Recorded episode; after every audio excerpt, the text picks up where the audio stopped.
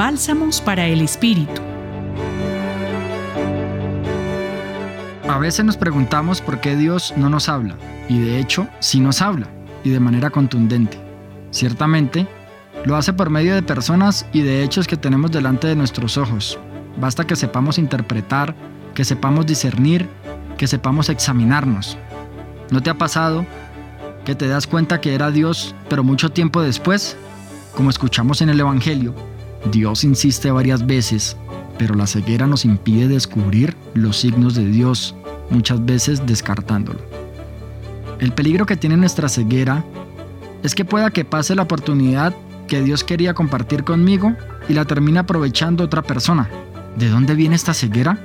De nuestras obstinaciones, nuestras terquedades, nos impiden abrirnos y terminamos más que nosotros aferrados a ellas y ellas enjaulándonos.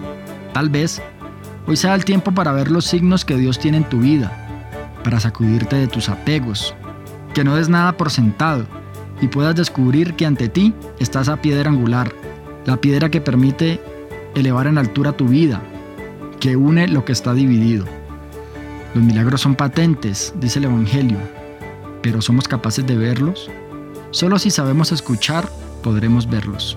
Que esa sea nuestra petición hoy, que vea.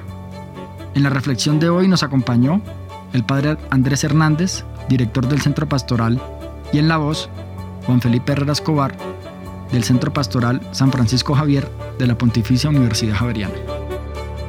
Bálsamos para el Espíritu. Escúchalos cada día en la página web del Centro Pastoral y en javerianestereo.com.